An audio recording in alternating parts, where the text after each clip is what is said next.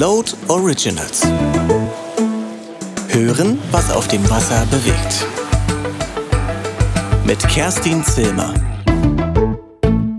Hallo und herzlich willkommen zu den Float Originals. Heute sprechen wir über die Zukunft der Segelvereine. Ich habe dafür eine Frau zu Gast, die gleich auf mehrere Generationen Erfahrung zurückgreifen kann, was Vereine betrifft. Schon ihre Großeltern waren im Berliner Seglerverein Stößensee aktiv. Unser Gast ist sozusagen schon hineingeboren worden. Ich freue mich, heute Abend Dr. Melanie Ahlburg bei den Float Originals zu Gast zu haben. Hallo Melanie. Hallo. Melanie, du bist nicht nur Allgemeinmedizinerin, du bist auch Seglerin. Groß geworden bist du sozusagen auf dem Wasser. Du kamst schon in der Tragetasche an Bord und warst auf vielen Seeturns dabei. Außerdem hast du im Verein die klassische Ausbildung gemacht. Alle Scheine bis zum Hochseeschein. Du bist Opti gesegelt, dann 420er, dann im Olympischen Europe. Und dann bist du ins Offshore-Segeln eingestiegen. 2007 bist du mit der ersten Frauencrew beim HSH Nordbank Blue Race über den Atlantik gesegelt. Du warst Wachführerin, Navigatorin, Rudergängerin und Bordärztin. Erzähl mal kurz, wie du das geschafft hast, Melanie. Äh, ich glaube, vor allem mit ganz viel Leidenschaft für das, was ich tue. Äh, ich bin eigentlich eher per Zufall ähm, in diese Sichtung gekommen für dieses erste Damenteam für ein Transatlantikrennen, was seinerzeit äh, vom DHH ausging. Und ähm, ja, ich bin damals, war ich gerade den Berlin-Marathon gelaufen, war also sportlich fit ich war Mitglied zufällig beim Deutschen Hochseesportverband Hansa, weil ich dort meinen SSS-Schein irgendwie das Jahr davor, glaube ich, gemacht hatte. Und ich habe eben davon gehört, dass eben ein Damenteam gecastet wird, regelrecht. Also es war ein richtiges Assessment Center, was man da mit uns äh, veranstaltet hatte seinerzeit. Also wir haben einen Fitness-Leistungstest gemacht. Äh, wir sind bei Schneetreiben rausgefahren zum Segeln und da hat man uns eben getestet, ähm, wie widerstandsfähig wir sind. Und ähm, es gab etliche äh, Frauen, die sich da beworben haben. Äh, am Ende waren wir sogar auch etwas international dann äh, später zusammengesetzt und waren, glaube ich, ein sehr, sehr äh, tolles Team, auch während der ganzen Zeit, wegen der Vorbereitungszeit schon geworden. Und das war eine ganz tolle Sache. Also einmalig und ich bin sehr, sehr froh, dass ich das erleben durfte. Ja, und dann bist du auf den Geschmack gekommen und du warst dann ja eine Weile Teil der Tutima Crew. Wann war das? Das war ehrlich gesagt einiges später. Wir sind ja nach dem Transatlantikrennen, als wir äh, oder als wir ins Ziel gekommen sind, damals als 14-köpfige Damencrew, haben wir uns gesagt, das war so super, ähm, wir müssen unbedingt weitermachen. Das kann es doch jetzt hier nicht gewesen sein. Wir haben uns jetzt über zwei Jahre irgendwie zusammengerauft und haben uns kennengelernt und so weiter. Und dann sind wir tatsächlich ähm, etliche Regatten noch weiter gesegelt, auch in dieser Crew-Konstellation, teilweise in kleineren Crews und so, sind auch die Kausweg gesegelt in England und alles, was es hier eigentlich so auch auf der Ostsee an Regatten gab.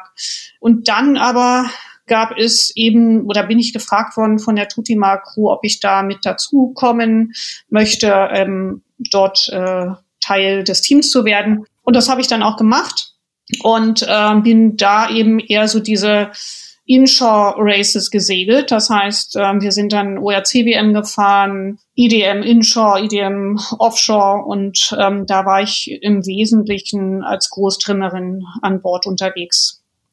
Und dann bist du ja einen ganz anderen Weg eingeschlagen. Du bist nämlich in den männerdominierten Verein Segelkameradschaft das Wappen von Bremen eingetreten und dann auf der Regatta-Yachtbank von Bremen im gemischten Team mitgesegelt. Wie war das denn? Ich war ja viele Jahre eigentlich nur noch in Damenteams unterwegs und fand das ehrlich gesagt sehr befreiend, als ich mal per Zufall äh, die Chance bekommen hatte, das Helgoland Edinburgh Race ähm, mitzusegeln. Da bin ich eigentlich nur so eingesprungen, weil jemand anderes ausgefallen war und ich fand das irgendwie eine völlig neue Erfahrung, mal wieder sozusagen in, in gemischten Crews oder eben auch in Männercrews zu segeln. Und dann kam einfach eins zum anderen. Dann bin ich bei weiteren ähm, Rennen dann mitgefahren, Skagenrund und ja, danach hat mich dann eben gefragt, ob ich ja Mitglied werden möchte. Und ja, dann kam, also wie das eben so ist, ne, es bieten sich einem Chancen und die nimmt man an. Ja, und dann bin ich halt dort erstmal natürlich weitere Regatten gefahren. Das Round Britain Race ist sicherlich eins der großen Highlights wo ich dabei sein durfte, aber es war eben auch eins der ganz sehr, sehr harten Rennen 2014. Also man hat uns äh, verspätet starten müssen, weil ein schweres Sturmtief über dem Solent äh, tobte. Und man hat uns dann sogar äh, entgegengesetzt des Uhrzeigersinns um alles, was britisch ist, ähm, rumgeschickt. Und dann haben wir im weiteren Verlauf noch wirklich zehn Meter hohe Wellen erlebt. Also es war ein, ein Starkwindrennen von A bis Z. Und danach ähm, habe ich eben das Angebot bekommen, doch auch die Schifferlaufbahn in diesem Verein einzuschlagen. Ja, und dann ging es halt so weiter. Das heißt, ähm, du hast das Schifferpatent als erste Regattaskipperin in der Vereinsgeschichte der Segelkameradschaft das Wappen von Bremen gemacht, richtig? Ja, das ist richtig. Mir, mir war das damals gar nicht bewusst. Ich bin einfach nur meinen Weg gegangen und ich glaube, das merken auch alle, die mit mir segeln, dass ich einfach äh, gerne auf See bin, gerne an Bord bin und äh, ich auch, ja, ich muss jetzt nicht skippern, also das ähm, ist schön, aber ich kann auch genauso gut auch andere Jobs übernehmen. Ja, und dann bin ich tatsächlich, habe ich dieses äh, vereinsinterne Schiffer, äh, diese Schifferlaufbahn bin ich eingeschlagen, da muss man auch geprüft werden und so weiter, bin ich dann dort eben auch selber das Rennen Helgoland-Edinburgh geskippert, was wir glücklicherweise gewinnen konnten mit meiner Mannschaft. Und ja, und dann ging es so weiter. Und äh, es endete dann 2018 doch in einem weiteren Höhepunkt, wo ich mich eben für das ein Transatlantikrennen vereinsintern beworben habe, dieses zu skippern, nämlich die Atlantic Anniversary Regatta von den Bermudas nach Hamburg und ich habe den Zuschlag von Seiten des Vereins bekommen und durfte dann äh, ja zufälligerweise mit einem reinen Männerteam dieses Rennen skippern. Wow. Und jetzt bist du Teil einer Frauencrew beim Mega Cup, oder? Ja, genau. genau, also doch wieder die Frauen. Genau. Ja, das ähm, ist ganz sehr lustig, weil ich bin ja wirklich sehr viel jetzt mit Männern die letzten Jahre gefahren und eigentlich gar nicht mehr mit Frauen. Und ähm, jetzt hat sich das eigentlich per Zufall ergeben, dass ich da ähm, ja mit äh, in ein Team kommen konnte und äh, ja auch hier sind wir sehr zusammengewürfelt. Äh, wir kommen alle aus unterschiedlichen Vereinen in Berlin und ja, haben erfahrene Regattaseglerinnen, aber auch weniger erfahrene Regattaseglerinnen an Bord. Also wir sind total, ich glaube, wir leben den Helga Cup an Bord, weil ähm, es geht eben auch darum, nicht bloß irgendwelche Top-Seglerinnen zusammenzubringen, sondern eben eigentlich auch sich zu mischen und äh, ja voneinander zu lernen und ähm, Genau, ich glaube, dass wir das sehr gut verkörpern. ja, sehr schön. Ja, und damit sind wir jetzt wieder zurück in Berlin. Du bist ja seit deiner Geburt im Seglerverein Stößensee und dort inzwischen sehr aktiv. Erzähl doch mal ein bisschen was über deinen Verein. Es ist ja so, dass Berlin wirklich extrem viele Vereine hat. Ich glaube, die meisten in Deutschland. Ja, es ist tatsächlich so, dass äh, wir in Berlin ja, wenn ich recht informiert bin, über 100 Segelvereine haben ja, mein Verein, der Seglerverein Stößensee, ist äh, 1909 gegründet worden und äh, ist so als ein richtiger Arbeiterverein auch gegründet worden. Und ja, da ist halt nach dem zwei, direkt nach dem Zweiten Weltkrieg ist äh, mein Opa dort eingetreten, ähm, zusammen damals auch schon mit meinem Vater, der damals eben noch Kind war. Und ähm, ja, man ist seinerzeit im Haarjolle gesegelt und hat sich selber die Segel genäht und ist äh, aus dem Wedding äh, mit zwei Fahrrädern äh, sozusagen hat man den Mast, den man selbst gezimmert hat aus einem Baumstamm, den hat man da in den Verein gefahren und hat da irgendwie selber bei allem Hand angelegt. Ja, und der Verein ist dann eben zunehmend dann auch gewachsen zu einem ja gemischten Verein. Ne? Wir haben ähm, heute Regattasegler bei uns, aber wir haben auch ähm, sehr weit gereiste Fahrtensegler. Wir sind, glaube ich, so, ja, eigentlich haben wir eine gesunde Mischung. Und äh, ja, ist, glaube ich, ein guter Verein, so der Basis. Mhm. Und das halt auch in der Kindheit so erlebt. Ja. Genau. Sag mal kurz, wie viele Mitglieder hat der Verein äh, jetzt im Moment? Wir haben jetzt bisschen über 300 Mitglieder. Mhm. Und die Altersstruktur ist sicherlich so, dass ähm, doch der größte Teil ähm, über 60 ist. Also genau bin ich da jetzt ehrlich gesagt gar nicht informiert, aber so rein jetzt vom Empfinden her sind sicherlich die älteren Teilnehmer äh, in der Überzahl. Unsere Jugendabteilung umfasst, wenn ich das richtig weiß, ungefähr 30 aktive Segler und Seglerinnen. Und ähm, ja. Mhm. Und ist das eine sehr aktive Seglerschaft bei euch im Verein oder ähm, ja, wie ist so das Vereinsleben ähm, bisher? Ich denke, wir, wir geben, glaube ich, äh, schon so ein Durchschnittsbild ab. Ähm, wir haben eben äh, Segler, die ja alle paar Wochenenden an Regatten teilnehmen und quer durch Deutschland fahren. Ähm, wir haben äh, bei den Fahrtenseglern äh, eine, eine große Anzahl von, von äh, Seglern, die halt jedes Jahr, auch jetzt, auch während der Pandemie, äh, auf die Ostsee fahren oder sogar auch auf die Nordsee. Ein Ehepaar ist jetzt in Australien mit seinem Schiff, also sie wollen um die Welt segeln oder sind schon fast rum. Also das ist sehr breit gefächert und wir haben, was das Vereinsleben betrifft, eben ja regelmäßige so kleine Vereinsregatten und äh, sonstige ja, Feierlichkeiten natürlich auch, so wie das, glaube ich, überall ist. Wir haben aber auch Arbeitsdienst, wo man sich trifft und wo man eben Arbeiten am Haus macht und am Grundstück und so weiter. Genau. Hm. Das heißt, es ist eigentlich so ein ganz normaler Verein, oder? Ja, würde ich schon sagen. Ja, jetzt ist es ja so, dass äh, eigentlich die Vereine ein Problem haben, nämlich äh, früher hat man immer alles ins schwarze Brett gepinnt und dann äh, hat man sich getroffen am Wochenende und äh, konnte dann da am schwarzen Brett lesen, was so los ist oder man hat sich im Clubhaus getroffen oder man hat sich auf dem Steg gesehen. Also es gab eigentlich immer viel so direkte persönliche Kontakte. Das hat sich ja nun deutlich verändert und es hat sich natürlich ähm, jetzt noch mal ganz speziell unter Corona verändert. Aber was sich ja ganz speziell verändert hat und das hat mich jetzt sehr überrascht, als du mir das äh, letztens erzählt hast, nämlich die Tatsache, dass ja durch Corona es plötzlich einen unheimlichen Mitgliederboom gibt. Das heißt, es sind ganz viele Leute in euren Verein eingetreten. Ja, also wir stellen fest, dass ähm, das Interesse am Segelsport ähm, wahrscheinlich auch durch die Pandemie bedingt äh, sehr zugenommen hat. Vielleicht ist auch dieses ganze ähm, ja, Klimathema, äh, mag da auch vielleicht eine Rolle spielen. Das kann auch sein. Ähm, auf jeden Fall erleben wir es tatsächlich, dass ähm, ja, Spaziergänger an unserem Vereinszaun vorbeilaufen, uns dann einfach mal klopfen und äh, fragen, ob sie hier Mitglied werden können. Also und das ist irgendwie fast jeden Tag so. Also man, manchmal erlebt man das äh, sogar mehrere pro Tag, die dann ähm, da fragen und die man dann übers Gelände äh, laufen sieht mit unserem Vorstand, der dann immer sehr freundlich erklärt und ähm, einweist und so weiter. Also das ist wirklich auffällig. Das, und das habe ich auch gehört, dass es anderen Vereinen genauso geht. Und die Liegeplätze werden schon knapp. Und das ist eine Entwicklung, die wir uns, glaube ich, vor einigen Jahren noch gar nicht so haben vorstellen können.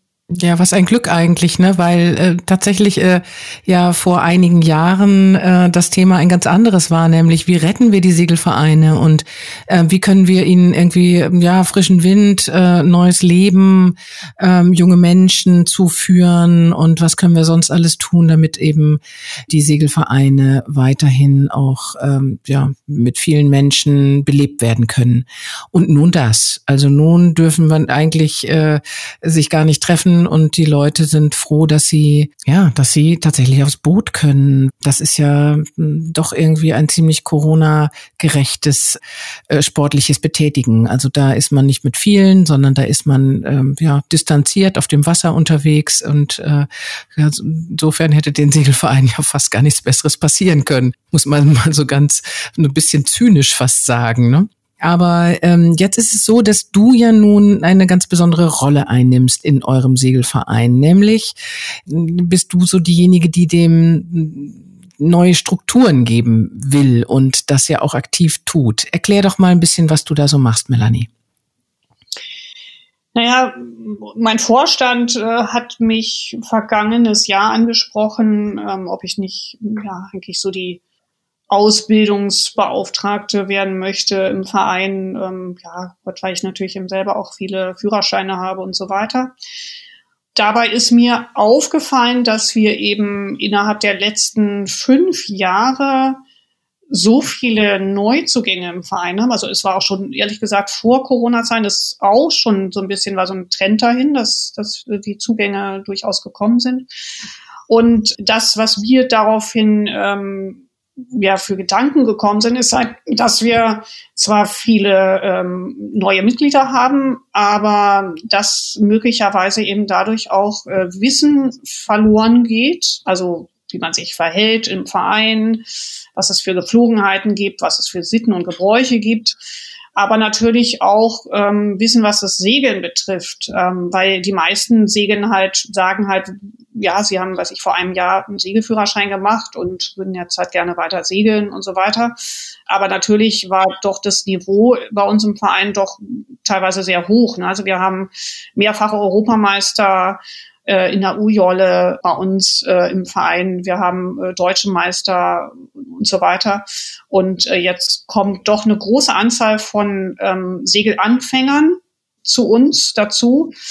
Und da muss man, glaube ich, so ein bisschen eben tatsächlich mit der Ausbildung und Weiterbildung ähm, nachhelfen, um da einfach einen, einen sanften Übergang äh, hinzubekommen und eben auch äh, das Wissen halt nicht verloren geht. Da muss man, glaube ich, wirklich aktiv richtig was dafür tun.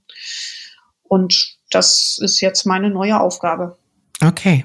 Und wie gehst du die an? Erzähl mal, du äh, arbeitest jetzt so ein bisschen an den Strukturen des Vereins, richtig? Naja, ich, ich sortiere eigentlich erstmal. Ich habe mir überlegt, dass wir äh, uns wirklich mit den Neuzugängen äh, befassen sollten dass wir äh, uns erstmal eine, ein Bild machen sollten, was denn deren Vision ist, warum sie segeln. Ne, manch einer hat ja bestimmte Träume einfach auch, die er verfolgen möchte, weshalb er im Segelführerschein gemacht hat und weshalb er unbedingt aus Wasser will. Und da wollte ich erstmal hören, wo denn diese, die, diese Träume liegen. Und insofern habe ich einen sogenannten, also ich habe das jetzt Sailors Bar genannt, auch online natürlich unter Corona-Bedingungen, ähm, habe ich halt ein, ein Online-Meeting äh, mit den neuen Mitgliedern also, äh, gemacht und dort äh, bestimmte Fragen gestellt, die mich interessieren. Und ähm, um eben diese Träume ähm, herauszukristallisieren. Und da sollten die sich auch erstmal überlegen, was sie denn eigentlich wollen. Und ich will einfach auch mal ein paar Beispiele nennen. Man kann natürlich äh, ja zum Segeln kommen, weil man vor allem sich einfach nur äh, in der Natur ausruhen möchte, äh, einen Sonnenuntergang genießen möchte und ansonsten einfach keinen Stress haben möchte, weil man sonst auf der Arbeit genug zu tun hat. Andere wollen einfach nur sicher segeln merken, dass sie doch irgendwie an ihre Grenzen kommen, ab vier Windstärken zum Beispiel und ja, brauchen da vielleicht auch mehr Unterstützung. Andere sind interessiert am Schnellsegeln, am sportlichen Segeln, vielleicht sogar am Wettkampf. Wobei Wettkampf, da muss man halt auch den neuen Mitgliedern, die da jetzt gar nicht so firm drin sind, erstmal erklären, was gibt es denn alles für Regatten? Also das ist eben auch so, dass man erstmal erklärt, die ganze Bandbreite des Segelsports eben auch äh, von meiner Seite auch erstmal darstellt. Und ich glaube, dass das ganz wichtig ist, äh, weil manche vielleicht da nur so eine Schublade des Segelns kennen und gar nicht wissen, was man alles damit machen kann. Ne, also Regatta, da haben wir natürlich die Vereinsregatten, wir haben, es gibt eine Kieler Woche, es gibt die Bundesliga, ähm, es gibt jetzt, wie wir ja nun durch Boris Herrmann wissen, rund um die Weltrennen. Das gibt es als Mannschaft, das gibt es als Single-Handed. Und man kann zum Beispiel auch ein rund um die Weltrennen mit Segeln, wo man eben bezahlt. Ne?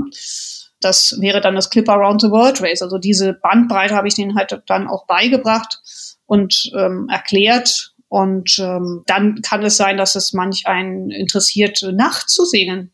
Kann ja sein, dass jemand einfach nur dafür Interesse hat. Oder äh, Familiensegeln mit Kindern, das ist auch eine extra Sparte eigentlich. Ne? Da gibt es ja bestimmte Probleme oder Herausforderungen. Andere sind vielleicht im Verein, ja, da ist das Segeln vielleicht ehrlich gesagt gar nicht so wichtig. Die sind nur da, um da Gesellschaft zu haben, um irgendwo hinzugehen, um Leute zu treffen oder auch Besuch auszuführen oder was auch immer. Ne?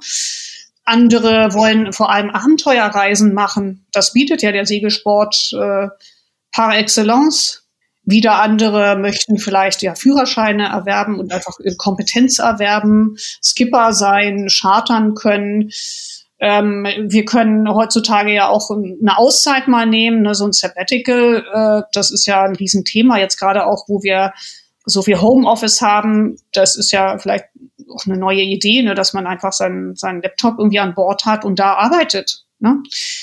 Manche wollen über den Atlantik segeln, das ist ja ein großen, großer Traum. Oder auch ähm, um die Welt segeln. Ja, kann ja sein, dass es Leute gibt, die das vorhaben. Und allein an diesen Punkten sehen wir schon, wie vielschichtig der Segelsport ist. Und wir wissen überhaupt nicht in der Regel, warum kommen die Leute in den Verein, was, was, wovon träumen sie denn erst einmal? Und da habe ich mir halt tatsächlich die Mühe gemacht, das, diese Träume mal abzufragen. Und das ist dann schon interessant. Also, äh, wenn man mir, also das habe ich dann auch tatsächlich ausgewertet, und ähm, da kommen dann schon zwei Leute zusammen, die als Ziel haben, sie möchten mal um die Welt segeln. Mhm. Spannend. Ja. Mhm. Du hast ein richtiges, einen richtigen Fragebogen entwickelt dafür, ne? Ja, ja, genau. Ich habe einen Fragebogen entwickelt, den habe ich ähm, diesen äh, ja, Seglern zugeschickt und da sollten sie sich erstmal Gedanken machen und äh, dann Kreuze machen. Das kann, man kann sich auch für Meeres interessieren. Ne? Also das ist ja, das kann ja auch sehr, also manche haben auch fast überall ein Kreuz gemacht. Also solche Leute gab es auch überhaupt. Ist mir aufgefallen, wie, ja, mit wie viel Herzblut äh, die Segler dabei waren. Also die, die, die sagten wirklich, äh, ja, also sie, sie träumen davon, aufs Wasser zu gehen und äh, können das gar nicht erwarten. Und sofort nach der Arbeit gehen sie aufs Schiff und das ist bedeutet für sie so viel. Ne? Es muss ja gar nicht unbedingt so sein, aber da war ich äh, auch wirklich sehr positiv überrascht, wie viel dieses das Segeln und das in der Natur sein es den Menschen auch bedeutet.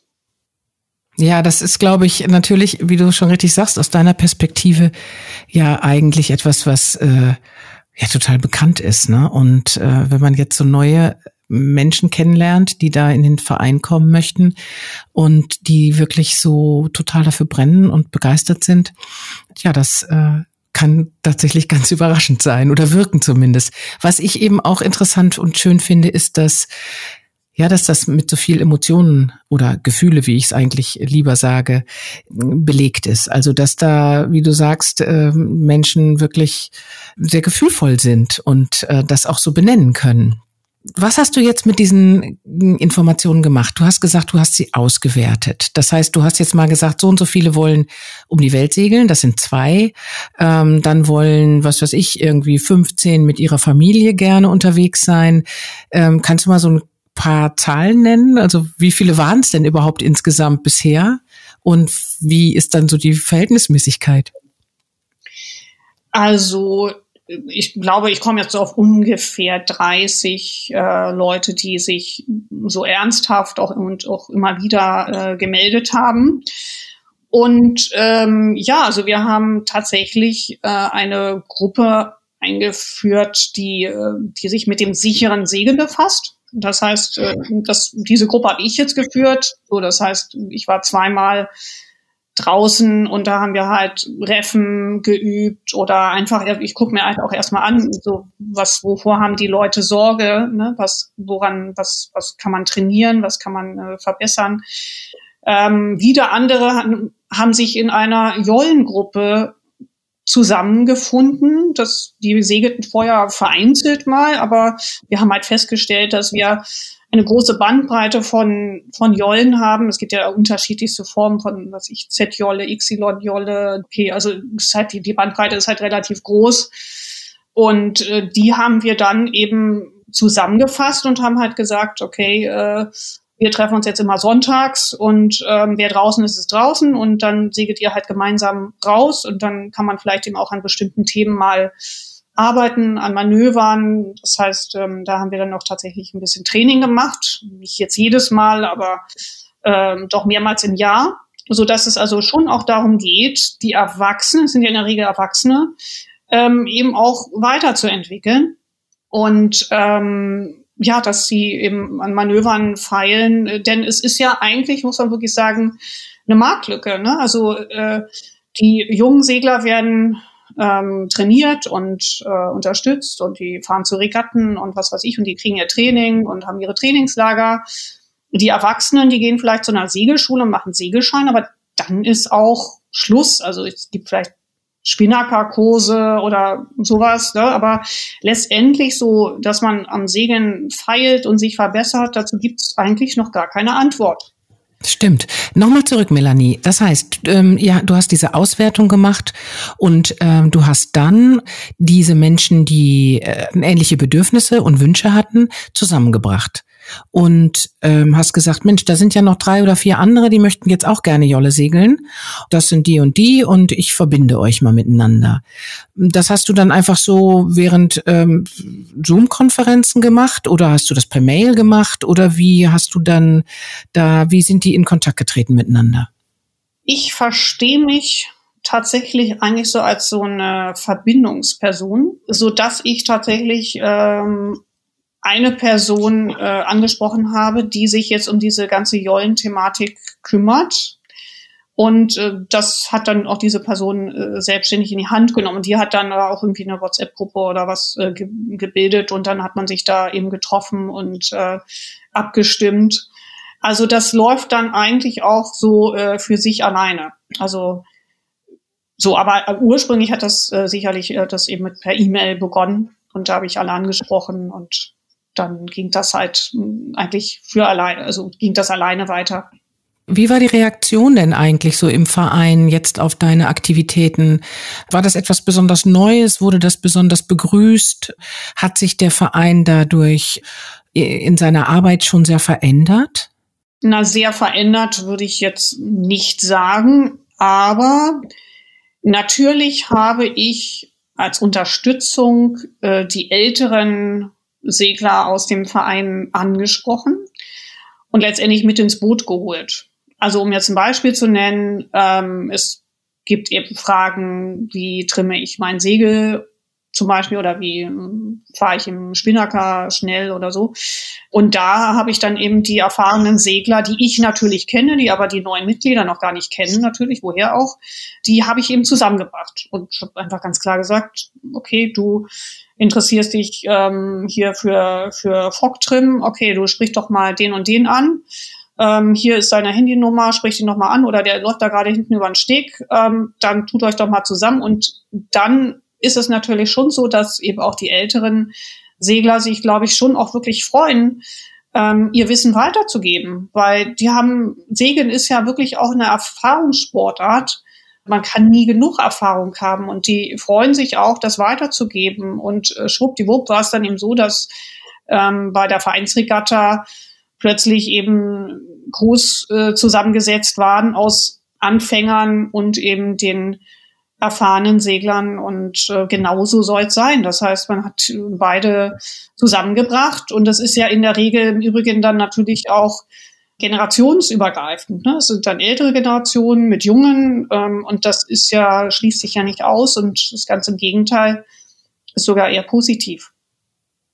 Ja, total. Also das ist ja eben auch, ähm, wie du sagst, ein gelebtes Wissen und äh, die gerade eben die älteren äh, Segler, die eben diese viele Erfahrungen und das, ähm, das große Wissen haben, ja, die äh, werden natürlich irgendwie damit auch nochmal gewertschätzt und äh, fühlen sich auch geehrt, wenn sie das eben so weitergeben können. Und ich finde, äh, ja, das ist auch menschlich einfach eine ganz tolle Sache. Und so sollte es ja sein eigentlich im Verein. Also die ne, wenn die Alten irgendwie nur auf der Terrasse sitzen und Kaffee trinken und es dafür nutzen, dass sie sich, ja, dass sie sozusagen einen Treffpunkt haben, der total wichtig ist und der auch super ist, dass sie eben nicht alleine zu Hause sein müssen, sondern dass sie ja ihre äh, ihre Kumpels und ihre Freundinnen im Verein treffen und da zusammen sein können, das ist das eine. Aber das andere ist natürlich irgendwie, wenn sie um ihre Erfahrung und um ihr Wissen gebeten werden, äh, ist das noch mal eine ganz andere Wertschätzung, finde ich.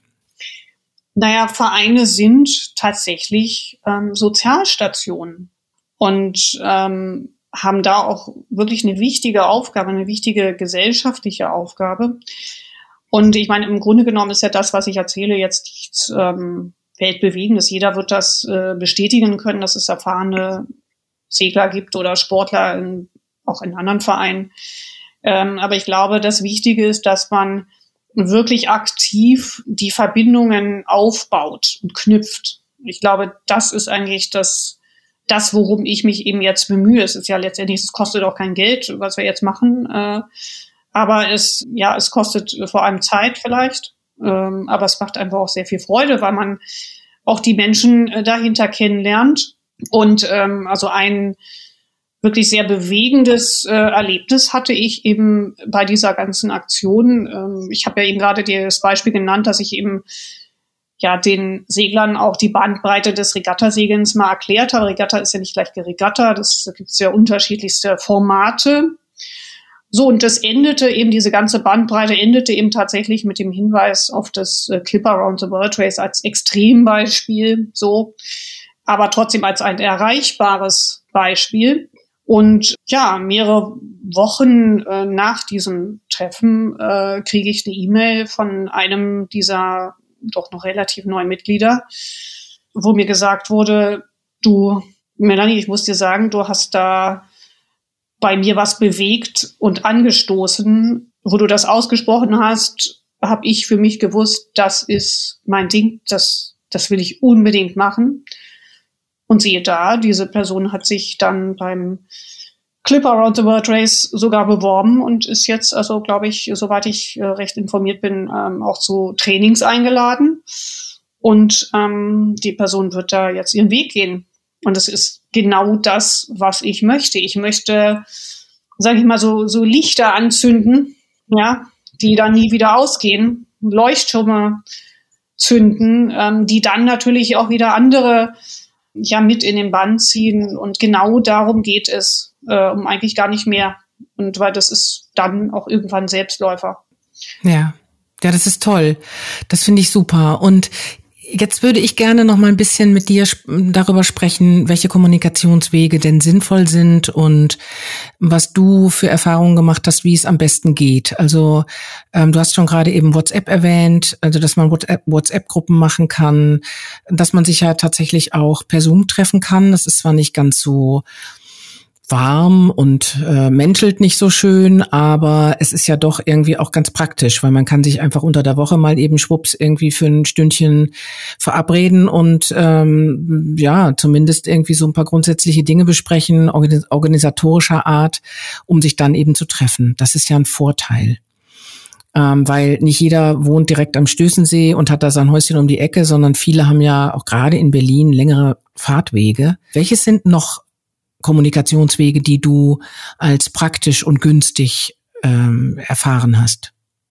Ähm, wir haben bei uns im Verein ein Newsletter, der jede Woche rausgeht. Also es ist sicherlich ähm, auch äh, also wirklich sehr, sehr gut und darüber wird ähm, auch ähm, ja eben regelmäßig kommuniziert. Also werden grundsätzlich an alle Mitglieder ähm, Nachrichten weitergegeben. Aber ich habe mir tatsächlich zu diesem Thema äh, schon Gedanken gemacht und eigentlich noch keine richtige Lösung gefunden. Ich habe mal ein bisschen auch gesucht. Es gibt ja richtig Angebote der Kommunikation, wie man im Verein auch in unterschiedlichen Gruppen irgendwie trotzdem gleichzeitig miteinander kommuniziert, weil es gibt ja auch mag ja eben Segler geben, die in der einen Gruppe sind, äh, sicher segeln, aber auch in äh, Dickschiff segeln und äh, so, dann wollen die ja da auch mitbekommen, was da los ist. Also ich habe da ehrlich gesagt noch keine klare Antwort. Ich glaube, das, das muss ich auf jeden Fall verbessern und da muss man noch was finden, damit keiner ausgegrenzt wird. Ne? Nicht, dass, also was auf gar keinen Fall passieren darf, ist, dass man diese so Close Clubs hat. Ne? Natürlich auch die Sinn der Sache. Insofern, ähm, da suche ich ehrlich gesagt noch nach Lösungen. Was ich besonders finde, was du gerade gesagt hast, ist, dass ihr einen wöchentlichen Newsletter habt. Ähm, da habt ihr eine sehr kommunikative Person, die das macht, oder? Oh ja, also ich glaube, unsere Webredaktion ist ähm, also wirklich äh, erste Klasse. Ähm, ist ein Großteil des Erfolges, ähm, dass sie diese Arbeit machen.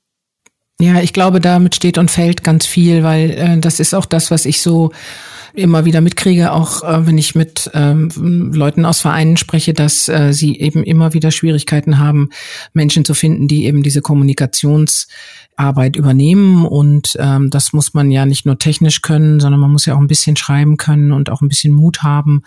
Also ich glaube, das ist etwas, wo es auch äh, zum Beispiel sicherlich gut wäre, wenn sich Vereine untereinander da auch unterstützen würden, alleine irgendwie, indem sie Know-how weitergeben oder sagen, so guck mal, da gibt's die und die Programme, nimmst mal Mailchimp und wir können euch auch einfach mal unser Tool irgendwie übergeben und probiert das doch mal, weil ja, weil es eben das schwarze Brett nicht mehr ist. Also es ist jetzt irgendwie heutzutage irgendwie der Newsletter, es ist natürlich die Facebook-Gruppe oder von mir aus auch Instagram. Ich glaube aber eher irgendwie die Facebook-Gruppe oder was weiß ich, Telegram und wie die ganzen Dienste so heißen, die man ja im Social Media alle benutzt und hat und natürlich aber auch eher die jüngeren Leute und die älteren nicht so sehr. Das heißt, da muss man ja auch wieder Rücksicht drauf nehmen. Also so die Vereinsarbeit, die im Verein selber und äh, vor Ort stattfindet, äh, die hat ja doch auch immer noch einen wichtigen ja, Teil oder nimmt einen wichtigen Teil ein. Ja, auf jeden Fall. Und ich meine, darum geht es ja auch. Ähm, wir wollen ja, also die, die modernen Kommunikationsmittel sollen ja nur unterstützen. Äh, letztendlich geht es natürlich auch äh, darum, dass man sich begegnet. Klar, in der Corona-Pandemie ist natürlich äh, oder schwierig, aber letztendlich ist ja das, was wir, es ist ja das, was wir alle suchen. Und ähm, was eben auch gerade den Segelsport im Team äh, absolut ausmacht. Ne? Und ähm, das ist also dann schon, ja, das ist das, was, was wir anstreben, dass wir uns natürlich auch begegnen und gemeinschaftlich zusammensitzen. Hm. Und wie oft macht ihr das so? Habt ihr da irgendwelche Termine, Feste oder ähm, besondere Anlässe, zu denen ihr euch dann immer trefft? Und klar, jetzt lassen wir mal Corona kurz, äh, klammern das so ein bisschen aus. Also im Sommer ist das ja sicherlich nicht ganz so schwierig. Dann trifft man sich halt entweder auf dem Steg oder auf der Terrasse oder am günstigsten noch auf dem Wasser. Aber ähm, jetzt irgendwie im Winter habt ihr da irgendwie einen schönen Raum und äh, gibt dann so, was weiß ich, einmal im Monat irgendwie den Seglertreff oder wie funktioniert das? Also ja, prinzipiell schon, um jetzt äh, bei dem Beispiel mit dieser Sailors Bar ähm, zu nennen, da habe ich tatsächlich jetzt im Winter einige Termine, wo wir uns wieder zusammentreffen, allerdings dann über Zoom. Anders äh, geht's ja auf wegen der Corona-Pandemie nicht. Ähm, aber um jetzt beim Beispiel der Fahrtensegler zum Beispiel äh, zu bleiben, dort haben wir auch schon äh, seit mehreren Jahren einen, ja, so einen Klönabend äh, eingeführt, der immer über den Winter geht, immer ein bestimmter Freitag äh, im Monat, äh, einmal im Monat. Und ähm, was da ganz interessant ist, da hat sich ähm, rausgebildet, dass wir immer beim ersten Treffen ähm, alle über unsere Fehler berichten. Und das hat schon richtig Tradition, dass äh, jeder im Prinzip so Dinge, die schiefgegangen sind, wo man sich, was ich, vernavigiert hat oder der Motor ausgefallen ist oder sonst irgendwas passiert ist. Ähm, davon soll jeder berichten. Das ist eine große Runde, es kommen viele, viele zusammen. Und äh, natürlich am Anfang ähm, ist man natürlich so ein bisschen äh, zurückhaltend und natürlich will ja keiner so gerne irgendwelche Fehler zu, zugeben, ne? aber es hat sich bei uns schon richtig äh, eingebürgert. Äh, ja, da äh, geht man auch viel offener damit um, dass irgendwas mal schiefgegangen ist. Manöver, Hafenmanöver zum Beispiel oder so. Und dann analysiert man eben auch, ja, warum eigentlich, was ist da schiefgegangen. Und äh, es ist eigentlich inzwischen schon so weit, äh, dass man, äh, ja, wenn eben bei einem Turn was passiert, dass man sich dann wenigstens schon freut, ach Mensch, dann habe ich ja wenigstens was zu erzählen. Und ähm, ja, das ist eigentlich äh, eine sehr schöne Sache und da, da freuen sich die Fahrtensegler schon richtig drauf. Und es bringt eben auch was. Man geht nach Hause und hat ganz, ganz viel gelernt. Ja, bei jedem hat man mitgelernt. Und auch da, genau darum geht es ja, dass man sich austauscht, dass man voneinander lernt, äh, dass man sich gegenseitig Tipps gibt. Und das wird also bei den Fahrtenseglern bei uns ähm, wirklich dann eben auch so gelebt. Und ja, die anderen Gruppen, das muss ich jetzt eben entwickeln und das werden wir halt äh, im, in den weiteren Jahren äh, noch weiter ausbauen. Hm. Und wo geht's hin? Also Seglerverein 2.0 ist ja der hm, das Thema äh, jetzt eigentlich unseres Gesprächs. Also was äh, kannst du dir noch vorstellen? Was fehlt noch? Was sind denn Themen, die dich jetzt bewegen? Also wo dran, wo würdest du gerne weiter dran arbeiten, intensiver dran arbeiten? Ähm, wo glaubst du, kann man die Vereine stärken? Man muss den, nach meiner Auffassung, den Mix finden zwischen einerseits Tradition und andererseits der, ähm, dem Willen, sich ähm, modernen Welt zu öffnen. So. Ähm, und das ist, glaube ich, nicht leicht, ist aber machbar. Ja. Ähm, man sollte die, die Vorstandsarbeit ähm, auch der heutigen Arbeitswelt anpassen. Also das ist etwas, was wir zum Beispiel auch wirklich feststellen. Ne? Früher gab es eben äh, Vorstandsposten, da saß halt eine Person und die hat auch äh, in seiner Freizeit da ganz, ganz viel äh, gemacht und ähm, sich engagiert. Das ist heutzutage mit, den, mit dem Berufsleben eigentlich kaum noch äh, vereinbar. Also stellen wir zumindest fest. Äh, und insofern haben wir schon eingeführt, dass wir Vorstandsposten einfach auf mehrere Schultern verteilen. Ja, äh, und das, da haben wir auch sehr gute Erfahrungen mitgemacht. Natürlich muss man dann wirklich absolut teamfähig sein und so weiter. Und die Kommunikation muss äh, gut funktionieren. Aber ich glaube, dass man da äh, viel arbeiten kann ähm, und auch noch viel verbessern kann und ähm, ich träume ja immer so von Arbeitsplatzbeschreibungen. Ja, Wenn es eben darum geht, äh, Vorstandsposten zu suchen, dann ist ja immer das Problem, ja, was, was erwartet mich denn? Und in der Regel, klar, wird irgendwas übergeben, aber ich träume immer davon, dass man da irgendwie eine Mappe in die Hand gedrückt bekommt und da steht drin, okay, das und das und das ist dein Job und ähm, da hast du mit so viel Zeitaufwand äh, zu rechnen. Und dann kann man sich da auch eher dafür einlassen. Also ich glaube, dass, dass man da viel machen kann. Und grundsätzlich ähm, ja, muss man einfach konstant äh, wachsam sein und auf die neuen Begebenheiten ja Rücksicht nehmen und eingehen. Also was wir zum Beispiel eingeführt haben, ist, dass man, dass wir Boote haben, die man sich ausleihen kann. Das hatten wir früher nicht. Ne? Da hat jeder irgendwie sein eigenes Boot gehabt. Aber das haben wir halt eingeführt. Das heißt, äh, die Mitglieder, die kein eigenes Boot haben und das auch gar nicht haben wollen oder wo eben auch kein Liegeplatz äh, für sie zur Verfügung steht, die können halt trotzdem Mitglied sein und segeln gehen. Die müssen, können sich halt einbuchen, können sich äh, die entsprechenden Zeiten raussuchen, wann das Boot frei ist und dann können sie das benutzen was wäre so ähm, dein größtes Glück? Also wenn du jetzt noch mal an deinen Verein denkst, irgendwie, wo siehst du deinen Verein in zehn Jahren?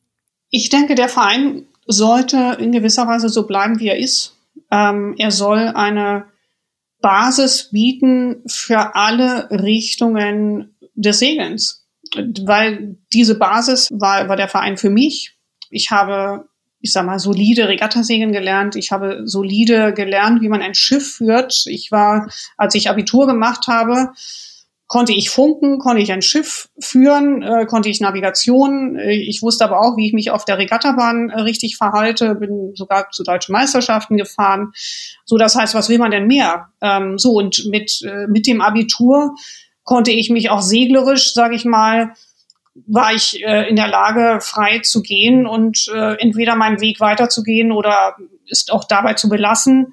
Und ich glaube, wenn wir das erreichen, ähm, dass wir da eine, eine gute Grundausbildung ähm, der Jugend bieten, dann ist, haben wir ganz viel erreicht. Ähm, was wir, womit wir nicht rechnen können und sollten, ist, dass äh, die Mitglieder ein Leben lang äh, Mitglied sein können im Verein. Das ist einfach, glaube ich, unrealistisch und entspricht eben nicht mehr dem heutigen, heutigen Leben. Äh, man zieht eben um, weil man beruflich irgendwo anders hin muss.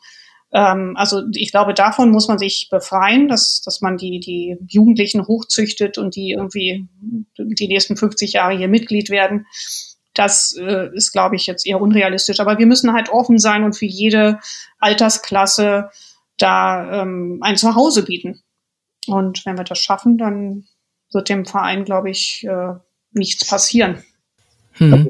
Ja, das klingt nach Vielfalt, nach diversen ähm, Chancen und Möglichkeiten, die geboten werden müssen, so wie du eben so schön gesagt hast. Ich meine, du bist ja da groß geworden und tatsächlich irgendwie als Seglerin auch groß. Und äh, dass du das jetzt zurückgibst, ist natürlich auch ähm, ja eine, wahrscheinlich auch eine Form von Dankbarkeit und von das, was ich bekommen habe, gebe ich zurück was ich toll finde, weil ähm, das ist na eben auch ein Teil von Vereinsarbeit und ähm, von diesem ja irgendwie zweiten Zuhause, was man ja dann so hat, ne? Ja, natürlich. Äh, das ist, nimmt einen großen äh, Stellenwert in meinem Leben ein und das ist natürlich, wäre schön, wenn das für andere auch so ist. Ich denke, für die meisten Mitglieder, die zumindest längere Zeit da sind, ist das auf jeden Fall so. Und darum geht es ja auch, dass man in seiner Freizeit einfach Freude empfinden kann und äh, Dinge macht, die einem Spaß machen, äh, Leute trifft, mit denen man gerne zusammen ist. Und äh, da muss man einfach wachsam sein, die Leute wirklich offen auf, auf neue Mitglieder zugehen ähm, und eben alt und jung verknüpfen. Ich glaube, wenn wir da am Ball bleiben, dann das ist, glaube ich, der Schlüssel zum Erfolg. Und ist eigentlich gar nicht so schwierig, also oder ist nicht so ist jetzt gar nichts Hochtrabendes, aber ähm, glaube ich, ist ganz ein ganz wichtiger Punkt. Ja, genau, eben dranbleiben. Und ich finde, also gerade auch dieses generationsübergreifende, was du gerade angesprochen hast, was ganz Wunderbares, weil ähm, es tatsächlich eben äh, alle Generationen auch wirklich befruchtet und auch zufrieden und glücklich machen kann. Ich glaube, wir sind hier irgendwie zu einem ganz schönen Ende gekommen mit unserem Podcast äh, heute bei den Float Originals über das Thema Seglerverein 2.0.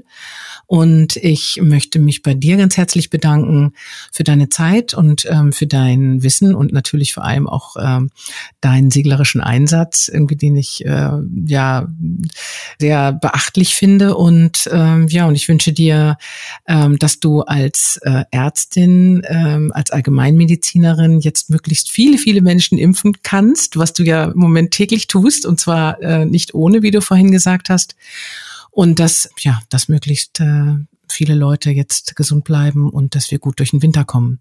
Ja, vielen Dank äh, für das Gespräch. Ähm, es hat mich auch sehr gefreut. Ähm, und ähm, ja, tatsächlich ist, mich erinnert die Pandemie, ehrlich gesagt, immer an ein Transatlantikrennen.